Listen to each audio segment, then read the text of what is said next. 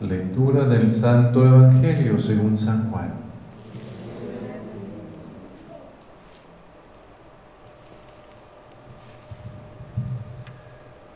En aquel tiempo preguntó Pilato a Jesús, ¿eres tú el rey de los judíos? Jesús le contestó, ¿eso lo preguntas por tu cuenta ¿O te lo han dicho otros? Pilato le respondió, ¿acaso soy yo judío? Tu pueblo y los sumos sacerdotes te han entregado a mí. ¿Qué es lo que has hecho? Jesús le contestó, mi reino no es de este mundo. Si mi reino fuera de este mundo, mis servidores habrían luchado para que no cayera yo en manos de los judíos.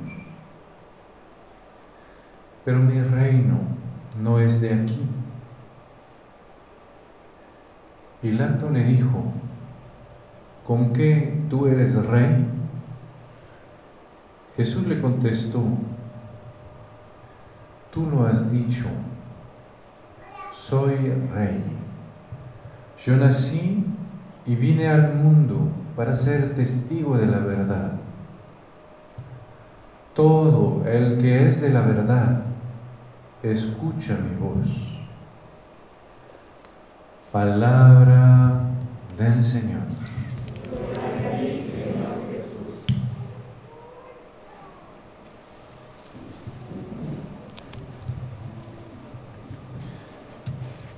Hoy esa gran solemnidad de Cristo Rey que tan profundamente pues marcó a México. Tantos mártires murieron gritando viva Cristo Rey, viva la Virgen de Guadalupe.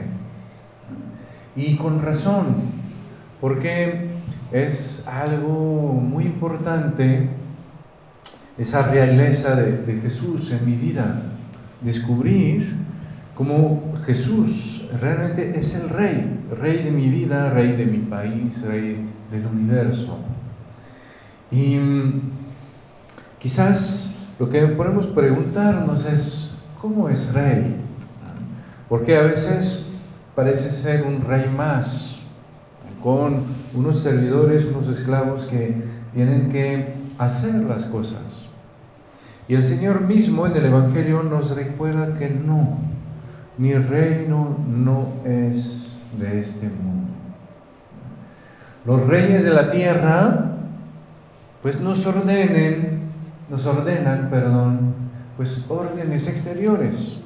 Ah, me dicen, ponte el cubreboca, quítatelo, haz esto, no hagas lo otro. Y yo, pues, lo hago. Pero Ninguno de ellos puede gobernar mi corazón. Pueden decir lo que puedo, tengo que hacer, pero adentro iba a decir, el rey soy yo. Como dice Alfredo Jiménez. Pero bueno, entonces, ven, el Señor me muestra como Él no es rey igual que los demás reyes. Él justamente viene a actuar desde dentro y nos recuerda que actúa primero poniendo eh, la verdad en nuestro corazón, ayudándonos, guiándonos para que caminemos en la luz. ¿Y qué es la verdad? Ah, esa pregunta que también le va a hacer Pilato a, a Jesús. ¿Qué es la verdad? Santo Tomás de Aquino tiene una definición muy bella, muy justa, muy profunda de lo que es la verdad. Dice, la verdad es la adecuación de mi inteligencia a lo que es la realidad. La verdad es la adecuación de mi inteligencia a la realidad. Es decir, cuando lo que pienso se deja moldear por la realidad hasta ser igual. ¿sí? Y eso es es capital para nuestra vida. Hay una gran diferencia en nuestra vida espiritual entre la sinceridad y la verdad. La sinceridad es lo que yo siento. Ven y de vez en cuando siento que el otro tiene la culpa. Pero no es porque lo siento que así es. ¿sí? Yo puedo sentir cosas que no tienen nada que ver con la realidad. Cuando me enojo, me enojo el que me hace enojar. Si dice algo, puede decir que insolente. Y si no dice nada, puede decir que hipócrita. ¿Sí? De todas maneras, él va a tener la culpa, porque el enojo justamente va a poner delante de mis ojos un filtro que no me va a permitir entender las cosas como son, sino que al contrario va a deformar mi sentir y hacerme sentir las cosas mucho más grandes, mucho más dramáticas y mucho más a mi favor que lo que son en la realidad. ¿eh? Y eso es muy importante tanto en nuestra vida como en la vida espiritual también, ven, para lo del sacramento del matrimonio. ¿ah? Cuando llego a 15 años, 20 años de, casados, a veces menos, pero y de repente digo, ah, pues es que ya no siento nada para el otro. Es que ya, ¿cómo decir? Ya se me fue el sentimiento. La pregunta es si entonces el amor va a ser solo el nivel del sentimiento o si el amor tiene una raíz más profunda. ¿Sí? Y entonces ver cómo entonces voy a tener que lidiar con mi sentimiento para volver a conquistar, a redescubrir ese amor, a volver a, a como decir, a ponerlo en plena luz y que al rato ese amor de nuevo sea capaz de transformar mis sentimientos, de de nuevo sea capaz pues de, de ¿cómo decir?, de, de no solo de existir, sino de, permitir sentirlo. Y para ver hoy que renovamos votos, eh, que renuevan las, las hermanas votos, pues es igual. no hay, no hay fidelidad posible solo con sinceridad. Si se acuerdan de San Pedro, San Pedro era muy sincero cuando le dijo al Señor, ¿sabes qué, Señor? Si todos estos te abandonan, yo no te voy a abandonar, yo daría la vida por ti. San Pedro a este momento no fue hipócrita, realmente es lo que pensaba, realmente es lo que sentía. ¿Acaso fue eso la realidad? Pues no. ¿Sí? La sinceridad no me permite llegar hasta el fin del amor.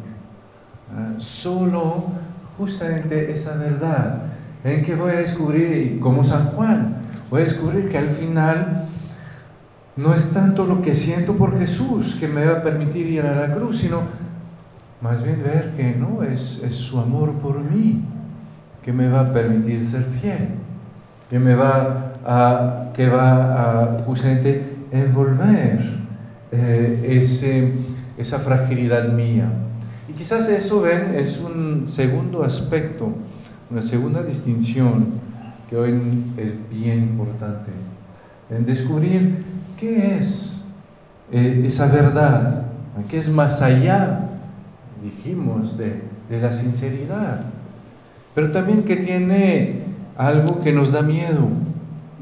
Ah, porque, pues sí, cada vez que, que vamos a la luz, pues ahí forzosamente eh, se empiezan a ver las sombras, y esas sombras que nos duelen, esas sombras que no nos dejan avanzar, esas sombras también que son más cómodas. Y, siempre nos da un buen de miedo acercarnos a la luz. ¿ah? Y ven lo que va a hacer el Señor, nos muestra que Él es el Rey. El Rey, Él es la verdad. Él la luz. Yo soy el camino, la verdad y la vida. Yo soy la luz del mundo. ¿Y cómo me va a iluminar esa luz? Pues me va a iluminar dando la vida por mí. El Señor no reina sobre mí como los demás que hacen sentir su poder.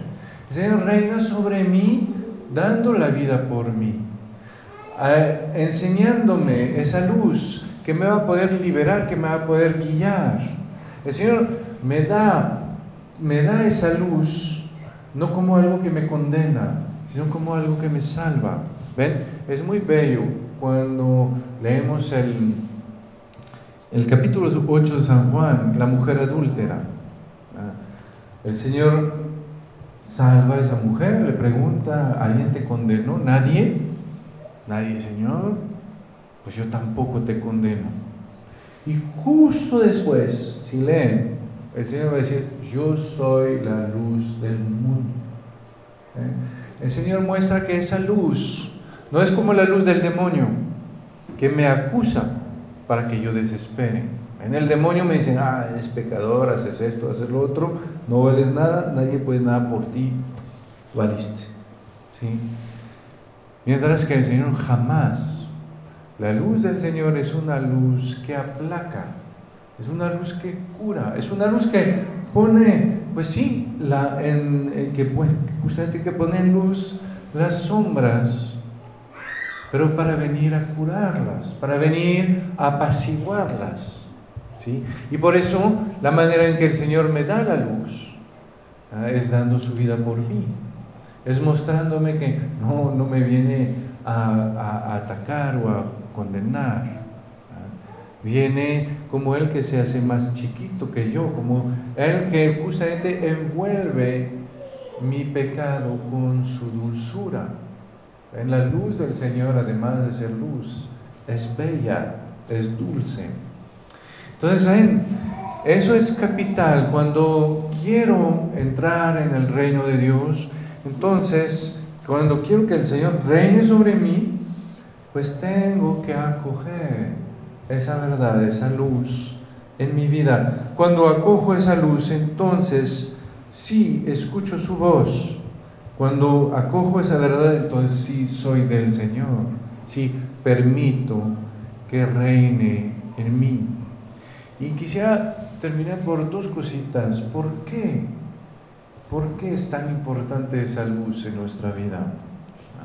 Claro que porque somos hijos de la luz, pero profundamente la luz, cuando el Señor nos revela que su reino empieza por ese reino de la verdad, pues nos revela que nuestra vida no puede entrar su reino, no puede empezar la conversión si no empieza desde dentro no puede llegar su reino a nuestra patria, a nuestro mundo, si no empieza primero por llegar en el profundo del corazón, donde ahí sí van a cambiar las cosas. ¿Ven? Muchas veces, a ver, no, muchas veces, bueno, muchas veces para mí, a veces ustedes no sé, pero muchas veces nos quejamos de que, ah, pues ahí esto, esto, esto y esto impide que mi, que mi vida cambie. El Señor me dice, no, esto no impide nada. Lo que impide que tu vida cambie es que esa luz que yo te doy no baja bastante profundo en tu corazón. Si esa luz bajaría bastante profundo, entonces serías capaz de amar y de tomar las decisiones necesarias. ¿sí? Y entonces ven, eso es, la primera razón por la cual el Señor me, me recuerda esa importancia de la luz. Que no me equivoque, no es cambiando las cosas afuera que van a cambiar profundamente las cosas. Podemos tener estructuras muy justas, muy bien hechas. Si no llega la luz en el profundo de mi corazón, no va a cambiar nada. Puede haber estructuras muy injustas, si llega la luz hasta el fondo de mi alma, entonces puedo iluminar hasta esas cosas. Y ven la segunda razón por la cual el Señor quiere esa verdad y no puede reinar en nosotros sin esa verdad, es porque lo que quiere con nosotros es una amistad. ¿sí? Y que lo que se requiere para una amistad es ser yo. Es justamente poder estar yo en la verdad. ¿sí? Y no dar una máscara que quizás es más bonita que lo que yo soy, pero que al final no soy yo.